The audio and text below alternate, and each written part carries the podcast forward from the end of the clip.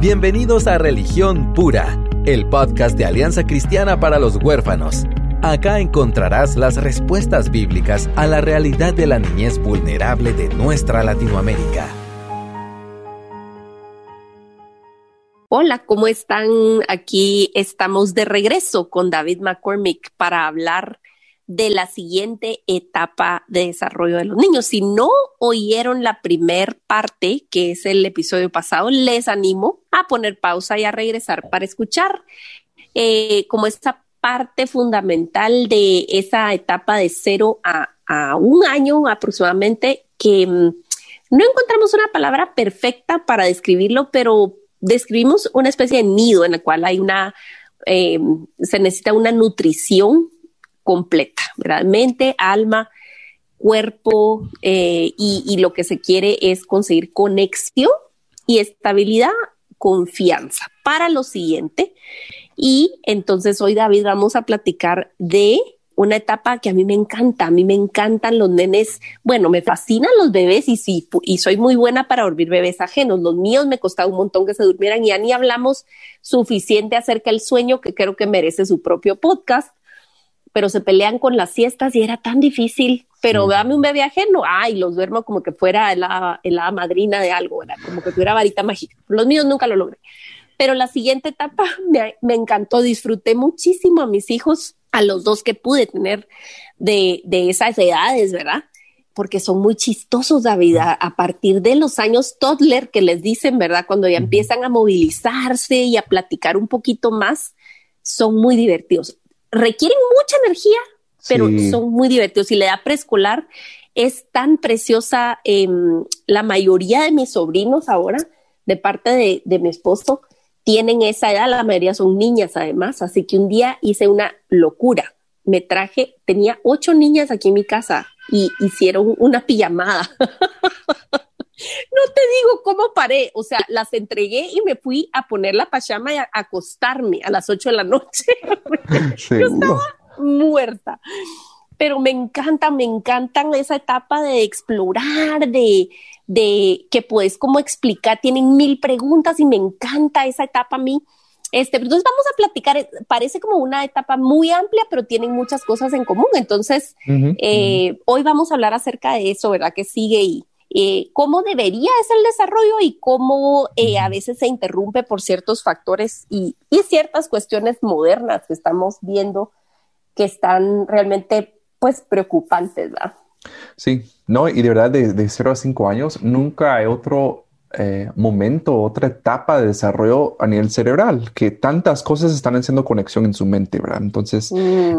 eso en sí es muy bueno, pero va, a traer algunas como tormentas, ¿verdad? Que se mm. podría decir. Y hay algunos momentos en, donde realmente hay diferentes saltos en el desarrollo predecibles que vamos a mm. saber que va a interrumpir la conducta de nuestros hijos. O sea, ellos van a tener como un regresón a cosas que hacían antes, que van a estar de mal humor o que no van a estar durmiendo tan bien, pero debemos tener esa gracia de que en su mente está, wow, o sea, tantas cosas están pasando, esa magia, la maravilla que es el cerebro, de verdad está haciendo en cosas increíbles para hacer funcionar y para crecer. Entonces, va a traer un poco de, consecuencias, pues, Y estoy pensando que en esta etapa la mayoría de niños se vuelven hermanos grandes. O sea, si tuviste el primero, al segundo, por lo general, viene alrededor de, o sea, dos años, tres años, cuatro años después, y el desarrollo no está parando en el primero. Entonces, como que viene también ese cambio para muchos de los, de los niños en, esta etapa. Entonces, no sabéis cómo por dónde queremos entrar en esta en este asunto. Eh, el, programa pasado hablamos de, la importancia de la rutina predecible, de tener estabilidad, de, de poner, digamos, atención a, a las necesidades.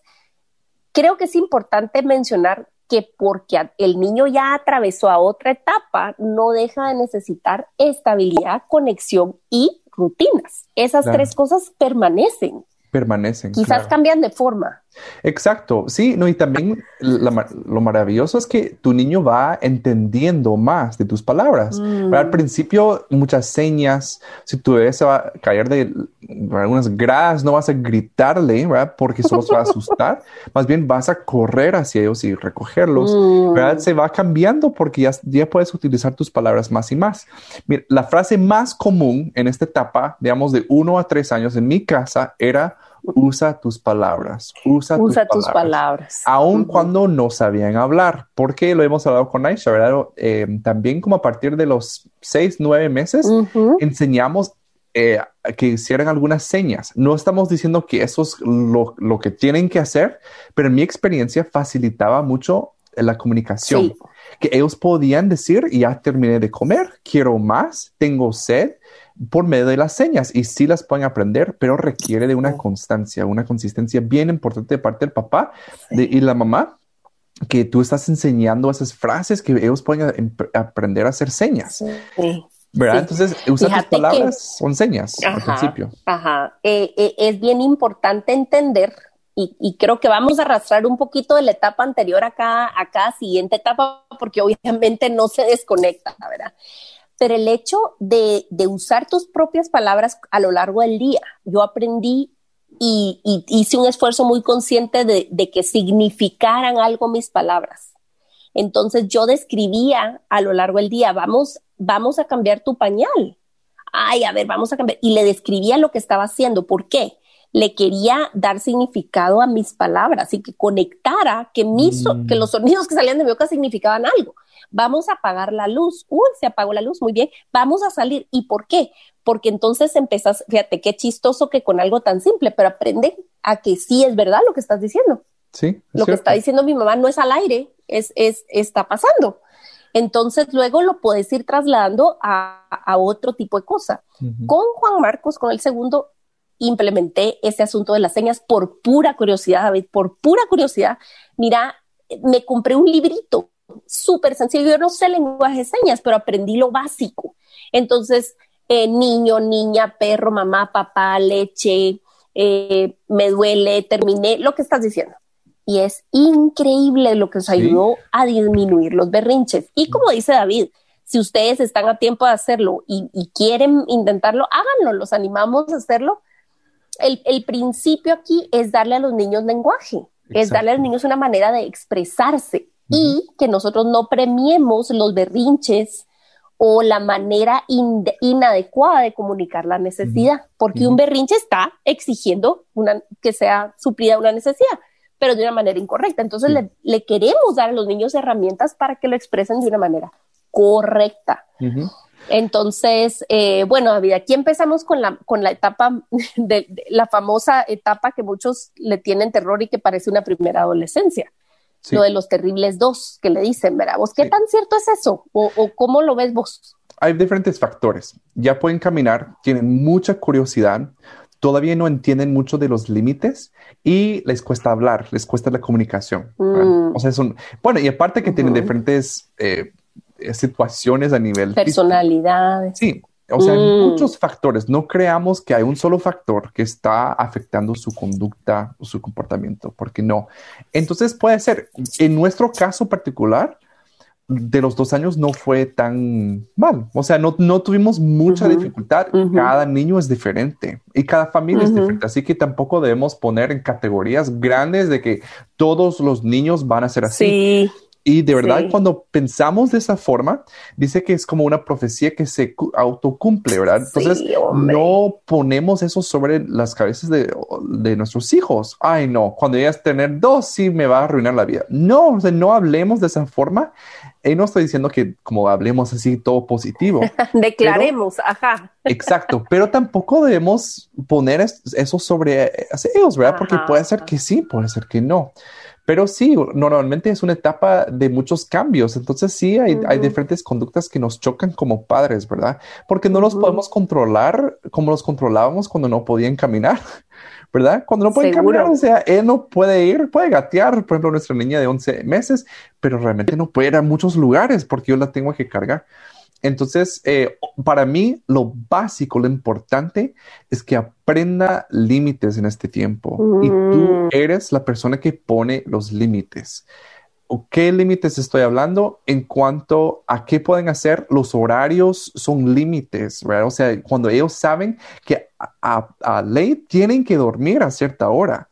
Y aunque hay bebés que a esta, esta edad dejen de dormir, nosotros siempre hasta la fecha implementamos un tiempo quieto, un tiempo donde tienen que estar ellas solas y en silencio. Pueden leer un libro ahora que ya tienen seis años, pero cuando tenían dos, ellas sabían. Eh, yo escucho de niños que son muy hiperactivos y ya no duermen a los dos años, ¿verdad? O tres años. Igualmente, hay que ponerlos a que, tengan un tiempo en el día. Yo digo que es mejor después del almuerzo a que ellos estén solos, tranquilos, ¿verdad? Que estén sin distracción, no frente a la televisión. ¿verdad? Exacto. Pero límites, recordemos de límites, mm. los necesitan, ¿verdad? Un niño sin límites sí. es un desastre. Sí, sí, es indeseable, de verdad. Eh, quizás no te lo van a decir porque le da pena a tus amigos, tu familia, pero, pero sí llega un punto en que vos decís, ay, Dios mío, ahí viene esta criatura, ¿verdad? Eh, porque nadie le dice nada y en fin. entonces, David, eh, qué importante es saber que los, que los responsables de delimitar son los adultos, son los papás, porque alguien me dice, pero es que parece que no tiene sueño, o sea, son las nueve de la noche. No, es que mira, pues, ella no está viendo la hora, tú sí. No tiene que saber la hora. Por eso es importante no regirnos necesariamente por el reloj. Llega el tiempo en que sí, pero sobre todo cuando son bebés es más como ciclos repetitivos. Entonces, que el niño sepa que después, por ejemplo, de cenar, va al baño, va a una historia, vamos a orar y vamos a apagar la luz. Y punto. Y entonces ya, es hora de dormir. Porque, y tener consistencia, ¿verdad? Eh, David, lo que estabas diciendo, ah, lo que estabas diciendo acerca de, mm, de, del uso de las palabras. Me encantaría que vos explicaras lo que, lo que hiciste con las nenas acerca de Em, de, lo, de cuando vos les decías, te lo voy a decir, la primera vez, e, escucha desde la primera vez. Porque hoy e, es clásico así, mamás o papás de, mi hijo, no, váyase ahí, ay, no, se va a caer. Mire, ya le dije otra vez, va, cuento a diez, cuento a diez. Ay, Dios mío, ¿cómo podemos hacerle, David? ¿Qué consejo le puedes dar a los papás para evitar eso? ¿O cómo podemos retroceder si ya estamos en esas? Sí, ok. Sí, una de las cosas más importantes en esta etapa, si no lo aprenden hasta los antes de los cinco años, va a ser mucho más difícil que lo aprendan después, ¿verdad? Entonces es una ventana. No quiere decir que no se puede, pero es mucho más fácil a que tus palabras tienen peso. Lo que tú dices no lo estás diciendo porque te quieres repetir cinco veces. Lo que escucho muchas mamás y papás, no te lo voy a volver a repetir. Ya te dije que no sé qué. y se lo vuelve a repetir. Sí, pero quien tiene la culpa son los papás, no el niño. Los papás. Porque tú has creado una expectativa en tu casa a que tú te vas a repetir y los niños no te tienen que poner atención la primera vez. Y no quiero como que gloriarme, ¿verdad? Porque alguien me lo dijo y hemos sido estrictos, pero si hoy yo digo, Hannah, Sofía, ven, vénganse, se vienen, no te... A la primera. Ay, mucha porfa, no, ya les dije que, ¿qué están haciendo? Que ellas, o sea, porque les hemos enseñado a hacer caso la primera vez. Entonces, eh, al principio cuesta y hay que poner reglas claras y, y, de verdad que poner consecuencias, pero tú vas estableciendo un parámetro que ellos tienen que... Una expectativa. La primera vez, la primera vez. Fíjate que se reduce a esto, oigan, va a parecerles un poco así extremo, pero se reduce a esto. Si tú dices que, vives en la verdad. Escúchenme esto, papás cristianos. Esto incluye cumplir lo que prometes y usar tus palabras con verdad cada vez. ¿Qué es eso, David, de que están en el supermercado? Vení ahorita o no te vuelvo a traer al super jamás. Nunca. Eso en realidad, escúchenme, es verdad. ¿De verdad vas a cumplir eso? Tú y yo sabemos que no es verdad y el niño sabe que no es verdad. Estás desperdiciando tus palabras, estás bajándote tu autoridad. No es verdad. Yo les quiero contar y tampoco lo voy a hacer para gloriarme. Fíjate que, eh, bueno, he tenido el privilegio de, de, de, que desde que conocí al Señor, el Señor me proveyó un círculo de amigos y muchos de esos amigos todavía permanecen y somos ahora papás de adolescentes y hemos estado juntos desde, desde que somos amigos, desde amigos y noviazgo y luego el matrimonio y el embarazo, etcétera. Y fíjate que cuando nos juntábamos a, jugar, especialmente con Carola, con los Meléndez, y los nenes estaban chiquititos, tipo Joana y así alrededor de eso era. Entonces todavía no son muy verbales y son medio cavernícolas los niños, entonces eh, nosotros dos como mamás quedamos de acuerdo, o sea, de que íbamos a ser consistentes y que a pesar de que estábamos felices quizás en un McDonald's jugando y lo que fuera, si alguno de los niños no se portaba como debía, o sea, y, le hablamos, no mi amor, suave, así no se hace. Mira, si lo haces otra vez, entonces nos vamos a tener que ir. ¿Sabes qué? En varias ocasiones, ella o yo agarramos y nos fuimos. Sí. ¿Por qué? Porque cumplimos y sabes que son, son los mejores amigos hasta el sol de hoy. Sí. Porque les enseñamos es, y, no hay ofensa entre nosotros y todo eso es re importante también, pero ese es otro podcast. Señores, madurez, no es personal, son niños Em, en fin, pero usamos nuestra voz, o sea, con intención. También me fui de un cumpleaños y, sabes algo muy importante, creo que lo subestimamos a los niños en prepararlos. es súper importante, digamos, en esta etapa, que tú le puedas explicar al, niño. Fíjate que yo me acuerdo re bien que, que íbamos, por ejemplo, al súper, ¿verdad? y una ida al súper con niños de verdad es un trámite porque es más difícil y tienen ganas de ir al baño y etcétera y mucha tentación y todo. Entonces tenemos que ser sabios y tampoco extralimitarlos. Pero cuando tenía que ir con ellos al súper, entonces yo le decía, sobre todo a Isabel, me acuerdo es que me acuerdo su palabrita. Entonces, bueno, vamos a ir al súper. Entonces tú me vas a ayudar. Yo necesito hoy pan, uvas, huevos, por ejemplo. ¿Verdad? Dime, ¿qué necesitamos? Esto, esto, ok podemos ver los juguetes, sí podemos, vamos a ver los juguetes, pero no vamos a llevar ninguna de los juguetes. ¿Está bien? ¿Entiendes? Mi palabra, ¿entiendes? Sí, ok. Bueno, mira, aquí llevo el pan, aquí llevo las, las uvas, llevo los huevos. ¿Quieres ver los juguetes? Sí. Bueno, muy bien, pasábamos, mira, ay, qué lindo todo, déjalo en su wow, qué bien, ¿cómo lo dejaste en su lugar? Muchas gracias. Ahora vamos a, se subía al carro, o sea, es que me decía, mamá, felicitame, felicitame.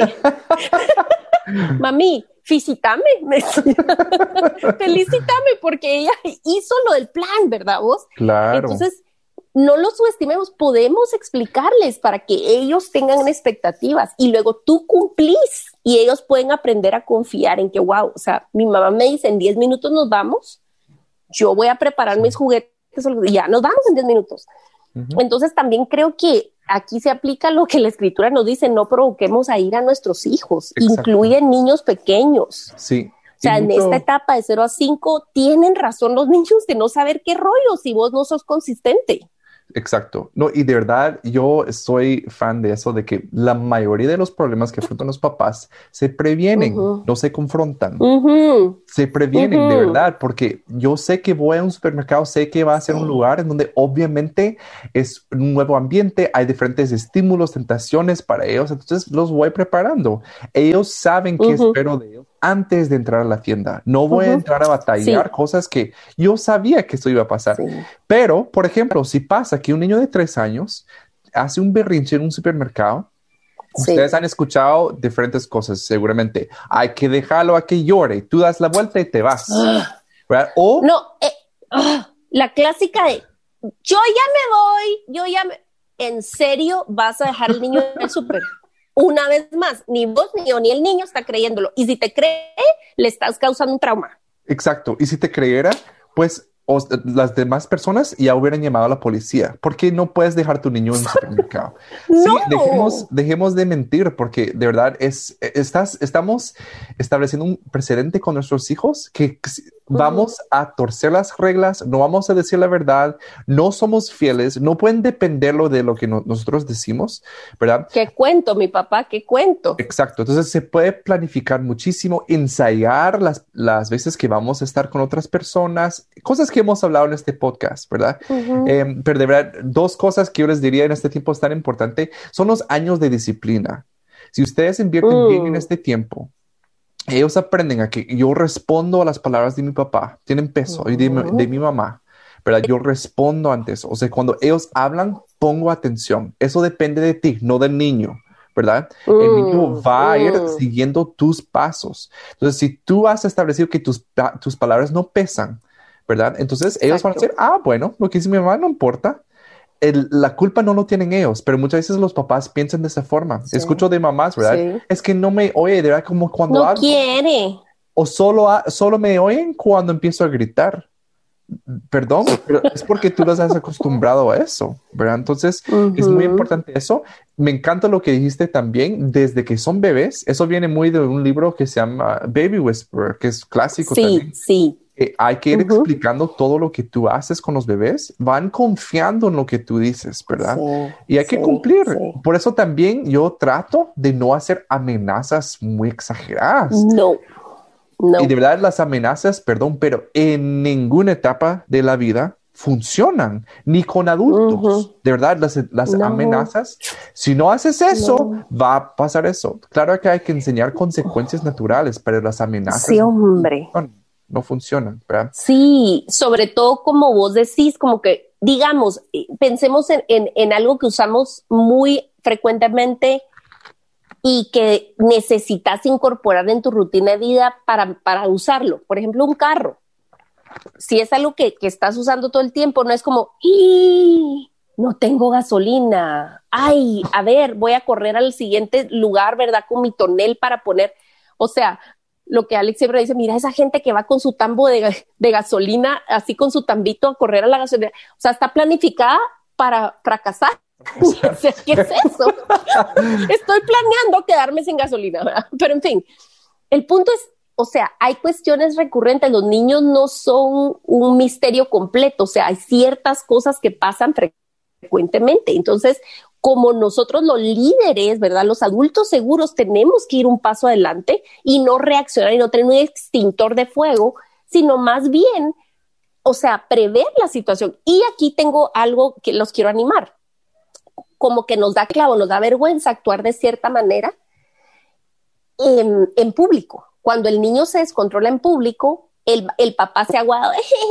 ¿Por qué? Porque en privado o lo maltratas o no tenés un plan, entonces en público no podrías hacerlo, no podrías jalarlo el pelo o patearlo porque qué pena en público. Entonces hay que revisar, hay que revisar cómo le estás manejando o sea, en el día a día y ser consistentes. Si, si ya tenés un plan de disciplina, y creo que es algo importantísimo, David, mencionar que disciplina no es zarandear al niño.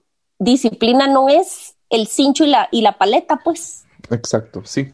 Incluso la o sea, expande, exacto, en, en el, lo que significa disciplina. ¿Y qué significa disciplina bíblicamente vos? Bueno, sí, es agarrar, digamos, como bueno, se trata mucho de los límites, el carácter, una forma de vivir con consistencia, ¿verdad? De que yo estoy viviendo bajo cierta estructura que la verdad que me da libertad. Eh, mm. O sea, ese es el fin, ¿no? Entonces, los mandamientos son disciplina, ¿verdad? Vos? Los mandamientos de Dios no son restricción, no son amputación, son libertad, son límites para tu bien y para tu florecimiento. Entonces eso se tiene que hacer como en chiquito en una familia, ¿verdad? Y el niño que sabe qué cosa puede y qué cosa no puede, y no estamos diciendo que no hay un lugar para la corrección, que eso es otra cosa. ¿Verdad? Pero la disciplina es algo constante. Sí, exactamente. Sí, y un ejemplo de esto. Yo algo que eh, es como que quiero crear cultura, ¿verdad? En mi casa, en mi hogar. Esa es como una de mis metas, es crear cultura, fomentar una cultura agradable y obviamente hay diferentes eh, elementos, ¿verdad? Espirituales, etcétera. Pero una de las cosas, por ejemplo, yo no quiero ni escuchar a niños, mami, ¿puedo ir ahí, porfis? O sea, perdón, pero no lo tolero. ya hablamos de las voces. Ah, ya hablamos de las voces. Pero mira, un par de podcast atrás. En español no hay una palabra tan así, pero en inglés, whining. Whining. Ay, Pero yo escucho muchos papás. La chilladera, le digo yo la chilladera. La chilladera. Viene el niño y dice, mami, yo tengo hambre. Y la mamá, vaya, mi hijo, ahorita te voy a dar de comer. O sea, ya perdiste la batalla. Ya lo premiaste. Exacto, porque tú interactuaste con ellos cuando ellos te están hablando de una forma no adecuada. ok. ¿Cómo vamos, David? Mira, pues, entonces aquí hay una, aquí hay una herramienta hermosa de CCT que les vamos a dar. Cuando yo te diría, quiero un sándwich o quiero, ¿por qué no puedo tener? ¿Cómo me puedes responder vos? ¿Me lo puedes repetir con respeto, por favor? O sea, ¿lo puedes repetir de otra forma? Exacto. Ajá. ¿Me lo puedes decir con palabras correctas, por favor? Eso es algo que usamos todo el tiempo aquí en la casa. ¿Sabes cómo le decía yo al whining aquí? Ay, no, a mí me gusta más tu voz normal, la voz de moped, no, no, la voz de moped no la, no, no me gusta, no, no la oigo bien. Tu voz normal es hermosa, puedes usarla. Y no confundamos, ¿saben qué pasa? Si llega un punto donde ya no tolero eso, estoy, y quiero explicar esto bien, hay una diferencia entre la forma que lo dicen y el contenido de, lo que están diciendo. El contenido estaba bien. Ellos estaban pidiendo que tú suplieras una necesidad. Una necesidad. Tú lo que estás corrigiendo es la forma, pero si no lo hacemos con constancia, después ellos llegan a creer que tanto el contenido y la forma estuvo mal. Entonces muchos adolescentes mm. dejen incluso de hablar con sus papás. De hablar. Porque ellos han aprendido, bueno, el contenido también está mal. Y no. No, si solo se trata de corregir la forma, ya ni ganas me dan de decirte nada. Si toda la vida me estás diciendo que lo estoy haciendo mal. Exactamente. Entonces tengamos mucho cuidado de decir, por ejemplo, ay, me encantaría escuchar lo que estás diciendo, pero me lo puedes repetir de una forma bonita, ¿verdad? Así, y ellos dicen, ah, cierto, ¿verdad? Eh, fíjate que no sé qué, yo tengo hambre y quisiera que, que comiéramos, por favor. Ah, excelente, con mucho gusto, ya estuvo. No estoy como, bueno, pero te voy a castigar por la forma que me hablaste la primera vez. No, ya estuvo, ellos ya repitieron. Y esa repetición, de verdad que forma conductas, forma disciplina mejor que una consecuencia que realmente no va a dar el fruto que queremos, ¿verdad? Sí. Y esta es una herramienta que de verdad nos sirve sin importar los orígenes o cuánto tiempo tiene un niño viviendo o no con nosotros, porque extiende gracia y de una vez das una. Obviamente, si le estás diciendo dame una, dame la manera correcta o bonita, ya le enseñaste esa manera correcta o bonita. Que toma tiempo. Exacto, entonces eso es, como vos has dicho repetidas veces en Corazones Fértiles, en un tiempo de calma, en un tiempo donde el niño está bien, no en la crisis. Entonces, yo quisiera decirles que una de mis cosas favoritas en esta etapa es usar títeres. Les fascinan. Mira, vos se olvidan de que vos estás porque el títere está presente hablando, pues. Entonces, podés actuar con ellos situaciones. Entonces, jugando, puedes decir que el títere sea el malcriado. Entonces es súper impersonal. Entonces que el títere que te hable mal, que te, que te responda, que te chionee, que te hable como moped, porque es un moped.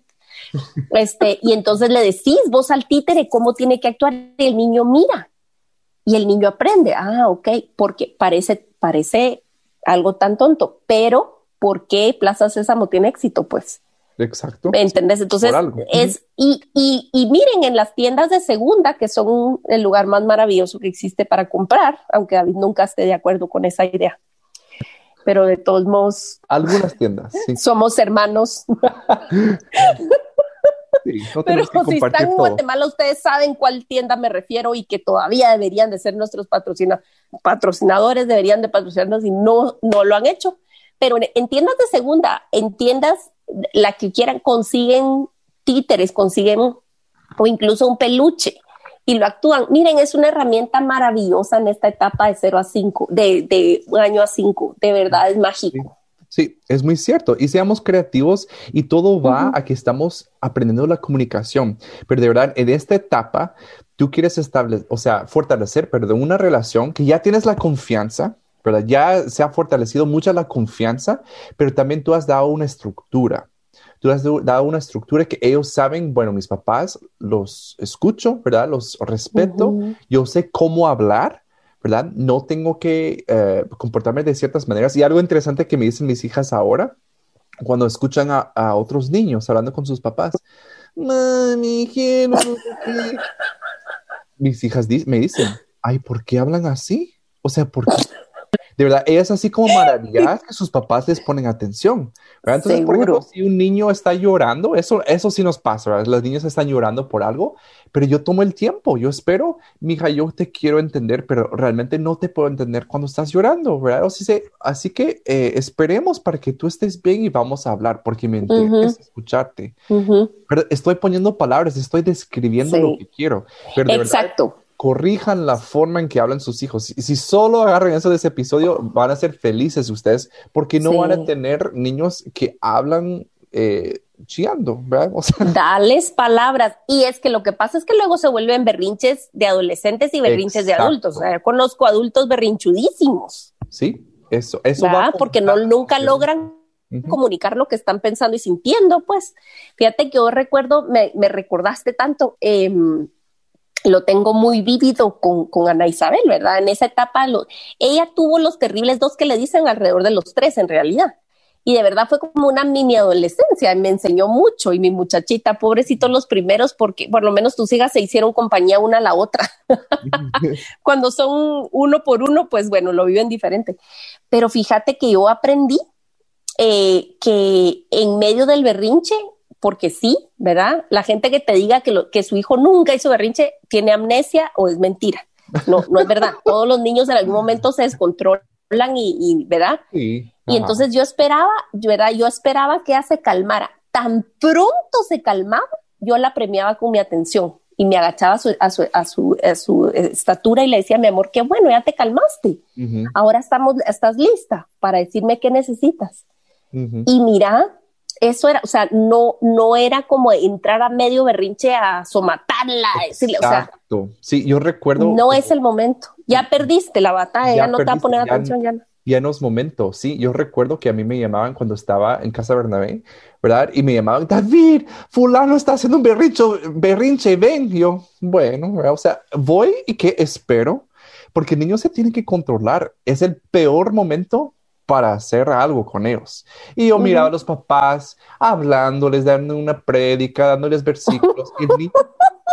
o sea, en su mundo, cuando están haciendo un berrinche, es el peor momento para enseñar.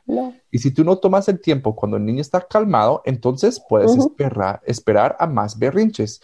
Me gusta, eh, en inglés se, diferencia un poco porque se dice meltdown y tantrum, que se, se diferencia. Ah, ok mucho porque realmente como un meltdown es cuando ellos sí están abrumados por diferentes estímulos mm. y como que ya no aguantan, ¿verdad? Es como que mm. ya se abruman, hay como un cortocircuito y ellos como se derriten y están... ¡ah!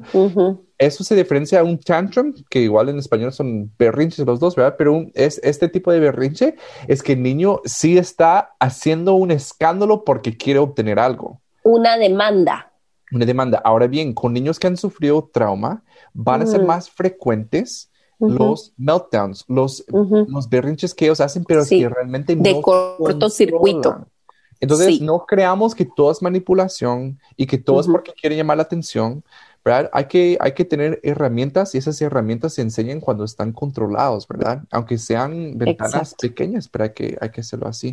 Exacto. En resumen, esta edad es tan importante para establecer eso no, no se eh, angustien, ¿verdad? Si sus hijos no aprendan todas las habilidades, porque yo veo mucha presión de que, ay, mi niño de cinco años ya sabe leer y mi niño de ah. cuatro años ya sabe competencia. Y de verdad, eso es lo menos importante. Lo que tu hijo más necesita aprender en esta etapa es honrarte, escucharte, eh, entender límites, ver dónde sí y dónde no. Eso es lo más importante. Así que si tú tienes eso como disciplina, que tus hijos entienden estructura, límites, ganaste. En la siguiente etapa, que es de entrenamiento, van a aprender todas las habilidades y tú eres la mejor persona para enseñarles. Pero no se angustien, no se asusten de verdad si sus hijos, aún si llegan los seis años y no saben leer, ¿verdad? Y más si sus hijos han sufrido trauma, no se preocupen. Claro que debemos ser diligentes, pero no, no midamos nuestro... Presionar, exacto con esas habilidades. Hay cosas más importantes. Totalmente. Sí, yo creo que tocaste un punto súper importante y yo quiero animar a las familias por adopción, familias adoptivas que están recibiendo niños de, de dos años a seis años. em, cuando ya están a punto de entrar al colegio, se angustian y quieren que el niño se ponga al día, pero ya, ¿verdad? Y, le, y ponen tutorías y yo les digo, mira, lo primordial es el apego, tenés que regresar a hacer esto de alimentar, esto de calmar, estas rutinas, esto de que te conozca, este, esto es primero, va a aprender a leer si tiene lo demás, si no tiene ese fundamento, va, todo va a ser más difícil, entonces tengamos eso en cuenta. Y ni siquiera entramos al tema de pantalla, señores, pero en nuestro canal de YouTube, vayan a Alianza Cristiana para los Huérfanos en YouTube. Hay un, una conferencia virtual que David dio, que quedó grabada y se llama Niños y Pantallas. Les recomendamos altamente que lo vean. Y también aquí mismo en el podcast, si ustedes retroceden, hay varios episodios que tocamos el tema de tecnología eh, y en resumen, hasta esta etapa que vamos de cero a dos años, cero pantallas, cero es cero, cero celular, cero tele, cero en el escenario ideal, ¿verdad? Eh, y en la siguiente etapa, escasísimo supervisado, o sea, para ver fotos, para ver algunos videos en situaciones extremas y no como un medio de calmar a las criaturas de manera diaria es muy angustiante y en un futuro veremos las consecuencias de lo que estamos haciendo con esta generación que vive atada a las pantallas desde tan chiquititos, pero ya no, ya no tenemos tiempo a hablar de eso ahorita y hemos hablado en otros episodios, en otros formatos acerca del tema, así que por favor búsquenlo. Pero ya David nos dio un resumen, ¿verdad? Es, es la etapa de la disciplina. y, la disciplina no es somatar, la disciplina es enseñar, nutrir más, poner límites y usar nuestra voz consistentemente diciendo la verdad en lo pequeño y lo grande. Sí, y algo que yo quisiera solo desviarnos un momento al callejón de las trompadas, porque hace ratos que no visitamos. Decir algo que yo sé que hay personas que no están de acuerdo, pero eh, quiero mencionar el uso de la vara en esta etapa. Si van a utilizar la vara con sus hijos, es decir, pegarles como consecuencia por lo que ellos han hecho, en mi opinión, esta es la única etapa donde se puede usar. Se debe usar de dos hasta los seis años. En mi opinión, hay personas que creen algo diferente, buenísimo. Y estoy más que dispuesto a escuchar sus razones eh, y, sus opiniones. Pero cuando estamos hablando de niños que han sufrido trauma, mi, recomendación es que no se use nunca, porque se puede eh, relacionar pues un, un golpe físico con un trauma que ellos sufrieron, ¿verdad? Entonces, para mí no vale la pena porque no sabemos lo que ellos han vivido, lo que va a significar un golpe. Ahora mi hijo que, que nace de la panza de mi esposa, crece con nosotros, puede ser una herramienta. ¿Verdad? Yo sé que la Biblia lo menciona, tampoco es que la Biblia lo pone en un lugar así como que ¡oh! todos los padres lo hacen y, por eso son buenos. No, lo menciona como una forma en que sí se puede eh, dar una consecuencia a los niños, pero para mí esta es la única etapa donde se puede usar y obviamente de una forma muy medida. Uy, uy, sí, sí, sí. O sea, muy contemplada. Les puedo decir, o sea, yo con mis hijas llevo años y nosotros con mi esposa llevamos años en darles la paleta.